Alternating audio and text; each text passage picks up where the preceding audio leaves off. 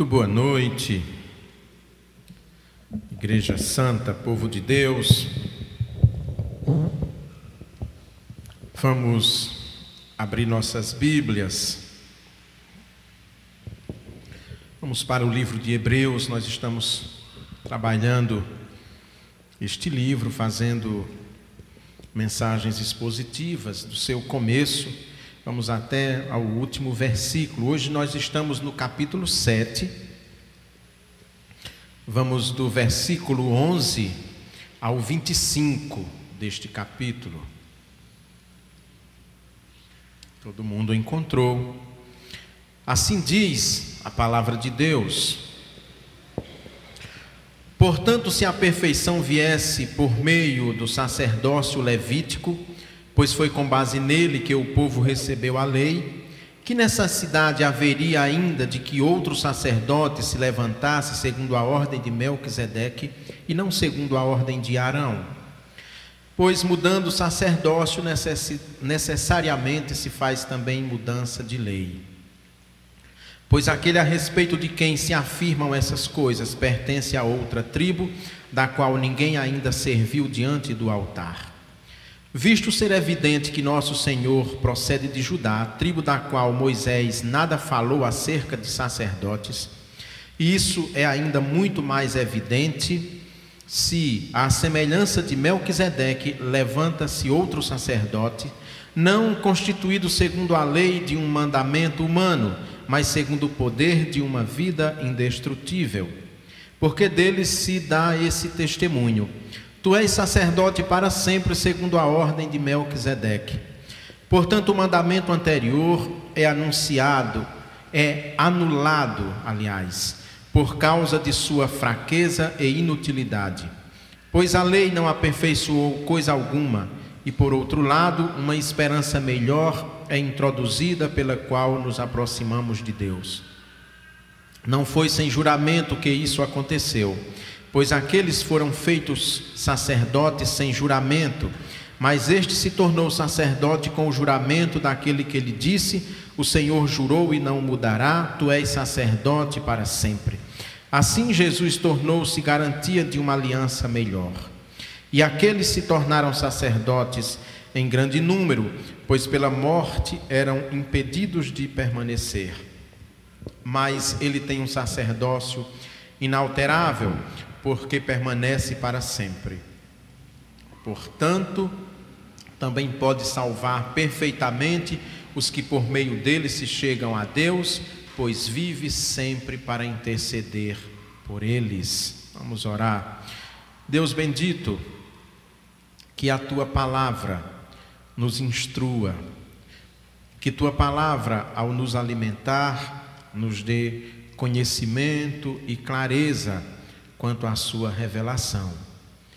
Mais do que isso, Senhor, que Sua palavra nos molde e nos faça semelhantes a Ti. Que o alcance deste texto, que o alcance desta palavra possa ser infinito e que transforme vidas hoje e sempre no nome de Jesus. Amém. Nós não temos é, na história das grandes religiões, pelo menos daquelas que se apresentam como as maiores religiões que nós temos no mundo, nenhuma figura que se assemelhe, que tenha as características de Jesus Cristo. Nós temos cinco grandes religiões no mundo. Temos o judaísmo, numa mesma linha, né? Os, as religiões do livro, temos o judaísmo, o cristianismo e o islamismo. São religiões monoteístas cuja raiz é Abraão. Essas três religiões. Nós temos outras religiões, o budismo, que é uma religião muito antiga. Temos também o hinduísmo. Em nenhuma dessas nós temos nenhuma figura com as características de Jesus Cristo, com o seu papel tão claro anunciado pelas Escrituras. O autor deste livro, o autor de Hebreus, ele queria esclarecer aquela igreja destinatária dessa carta sobre questões muito importantes que ele precisava que elas, aquelas pessoas tomassem consciência, tomassem conhecimento. Vejam bem, o cristianismo é uma religião que, muito embora tendo como base a fé, como toda e qualquer religião, mas é uma religião que, desde o seu começo, a questão do estudo e da compreensão racional da fé é algo muito importante. Pedro numa de suas cartas, vai, vai dizer que nós precisamos entender a razão de nossa fé. Ou seja, quando eu tenho a imagem perfeita, digamos assim, de Jesus Cristo, é muito mais difícil uma pessoa que tem essa consciência e esse conhecimento, já tendo fé, é muito difícil que essa pessoa se desvie do caminho, que embarque em heresias, que embarque em seitas. No geral, quando nós observamos pessoas deixando a igreja e indo para outras experiências espirituais, quase sempre são pessoas que não se aprofundaram no conhecimento da palavra de Deus, da Bíblia, da Escritura. É algo fundamental. Imagina, essa carta foi escrita por volta do ano 80 a época mais tardia para ela ter sido escrita, da época cristã, portanto, 50 anos depois da morte de Jesus Cristo.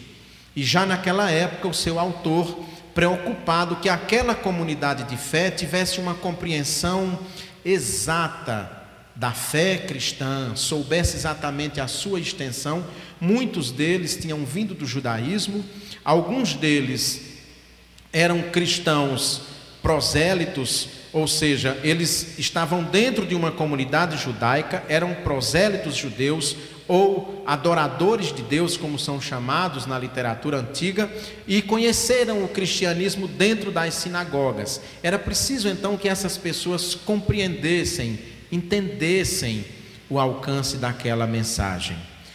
Por isso que o tema de nossa mensagem hoje é Cristo e a nova ordem sacerdotal. Que nova ordem? Todas as religiões, quando nós estudamos as religiões antigas, nós sempre vamos encontrar a figura de um sacerdote, de alguém que faça a mediação entre o povo e Deus, entre a comunidade de fé e o Deus que aquela comunidade adora. Nós vemos então aqui que a comunidade de Israel não era diferente, mas tem um detalhe nesse texto que é muito importante nós nos atermos, que o sacerdócio levítico, ou seja, o sacerdócio exercido pelos descendentes de Arão, que eram da tribo de Levi, ele era imperfeito. Ele não era perfeito. Por uma série de de motivos. Talvez nós pudéssemos elencar alguns aqui, mas talvez o mais importante é porque o próprio sacerdote era um pecador. O sacerdote, na antiga ordem sacerdotal de Israel, ele não só oferecia sacrifícios pelo povo, sacrifícios pela comunidade, mas oferecia pelos seus próprios pecados. Então, ele era imperfeito, o sacerdócio era imperfeito. Uma outra questão que nós precisamos observar nesse texto é que o autor anuncia aqui que, por ser imperfeito, o Senhor Jesus Cristo vem colocar fim àquela antiga ordem sacerdotal. Aquela antiga ordem foi instituída quando Moisés recebeu a lei no Sinai. Moisés recebe a lei, Moisés consagra Arão como o primeiro sacerdote, o sumo sacerdote, e a partir de Arão, todos os sacerdotes de Israel deveriam então vir daquela família, daquele ramo. Não poderia ter um sacerdote de nenhum, de nenhum outro núcleo familiar, de nenhuma outra tribo, nem mesmo da tribo de Levi, se esse sacerdote não fosse da descendência de Arão. Acontece que esse sacerdócio, justamente por ser imperfeito, ele termina porque cada sacerdote, quando morria, encerrava a sua missão como sacerdote, ou seja, ele deixava de interceder pelo povo, ele não tinha mais nenhum poder, digamos assim, junto a Deus de intercessão. Por mais que nós tenhamos hoje vertentes do cristianismo que acreditam que os mortos podem interceder pelos vivos, mas não há nenhuma evidência na Bíblia de que isso possa ser possível. Todas as evidências da Bíblia nos levam à conclusão que ninguém, depois de morto, pode fazer nenhum tipo de intercessão. Senão, esses sacerdotes do Antigo Testamento, eles, depois de mortos, continuar, continuariam intercedendo pelo povo. Mas encerra, com a morte, encerra. Jesus Cristo, então, põe fim àquela ordem sacerdotal com a sua vida, por uma razão muito simples muito simples. O Senhor Jesus Cristo ressuscita dos mortos. Ele morreu, mas ele ressuscitou. Por isso que o Salmo 110, que é citado em todo esse capítulo e, e também em outros capítulos do livro de Hebreus, diz que tu és sacerdote para sempre, segundo a ordem de Melquisedeque. Nós já falamos sobre Melquisedeque, já falamos sobre essa figura, que é colocado em Gênesis como sacerdote do Deus Altíssimo, mas sequer Arão tinha nascido quando Melquisedeque viveu aqui na terra, porque ele foi contemporâneo dos patriarcas, contemporâneo de Abraão. Então, ele era um sacerdote, sacerdote do Deus Altíssimo. O texto bíblico coloca Melquisedeque sem descendência e sem ascendência, ou seja, o texto não fala de quem ele é filho, de quem ele é neto, também não fala ele ter gerado filhos, nem que ele era filho de sacerdote e pai de sacerdote. Ele é sacerdote ad eterno, como nós falamos, eternamente. O sacerdócio de Jesus Cristo, então, tem como base não o sacerdócio aarônico, mas o sacerdócio baseado em Melquisedeque. Isso parece algo muito especulativo, muito complicado.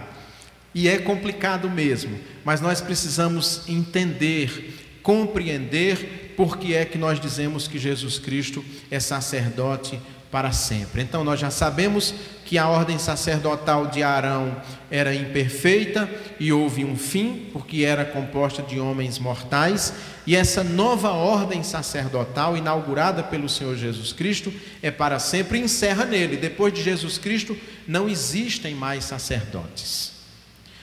Existe o sacerdócio universal dos crentes Embora que, por analogia, muita gente imagine que nós, ministros do Evangelho, somos sacerdotes, mas nós não somos sacerdotes. Nós somos sacerdotes apenas enquanto exercendo o sacerdócio universal dos crentes, que é exercido por mim e por qualquer um de vocês que crê e professa a fé no Senhor Jesus Cristo. O Senhor Jesus Cristo, então, é o único sacerdote. Depois dele, inclusive a ordem sacerdotal dos judeus, encerra em 70 com a destruição do Templo de Jerusalém. Outro detalhe importante nesse texto é que o texto nos diz que o juramento de Deus não muda, de fato, todo o juramento de Deus é para sempre. É muito interessante observar que quando é instituído o sacerdócio aarônico, é uma lei, que é instituída no Antigo Testamento, mas ela não é instituída sob júdice, sob juramento de Deus. Deus não jura, ele apenas institui a lei.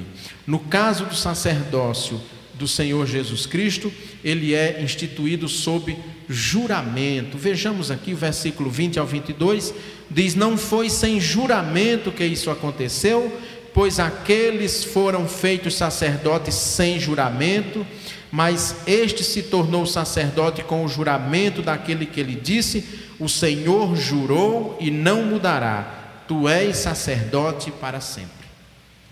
Ele é feito então sob o juramento do próprio Deus e esse sacerdócio é para sempre. Eu juro que esse sacerdócio é para sempre. Nós temos então o Senhor Jesus Cristo, que é o sumo supremo sacerdote e o seu sacerdócio é para sempre porque ele não morreu. Nós precisamos ter esta consciência muito clara da morte e ressurreição de Jesus Cristo. O Senhor Jesus não está morto, ele não está afixado na cruz, ele está reinando absoluto no trono de Deus, intercedendo por todos nós.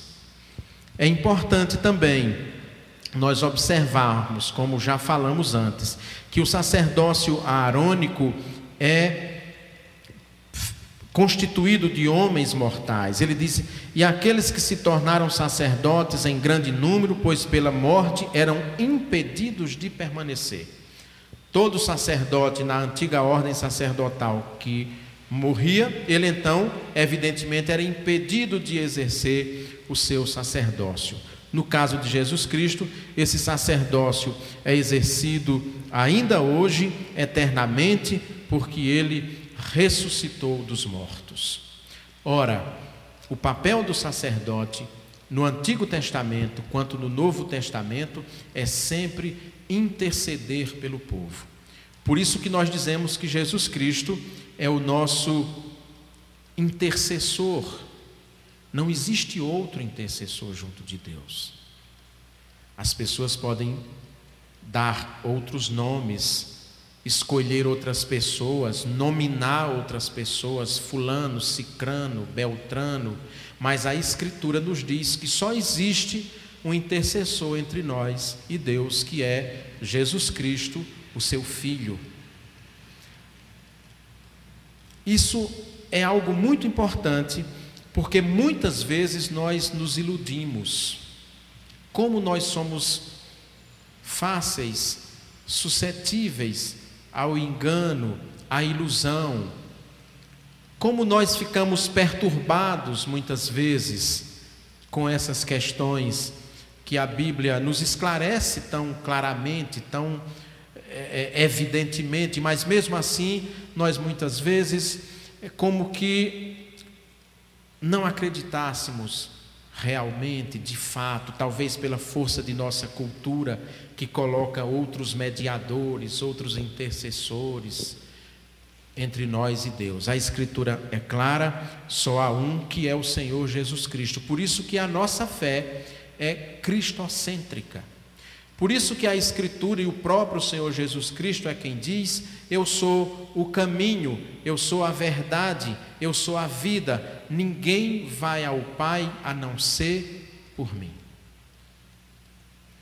Por mais que outras experiências religiosas sejam até importantes para o aperfeiçoamento espiritual da própria história, da própria cultura, mas a Escritura diz que só terá acesso a Deus, só terá acesso à salvação aquele que crê em Jesus Cristo.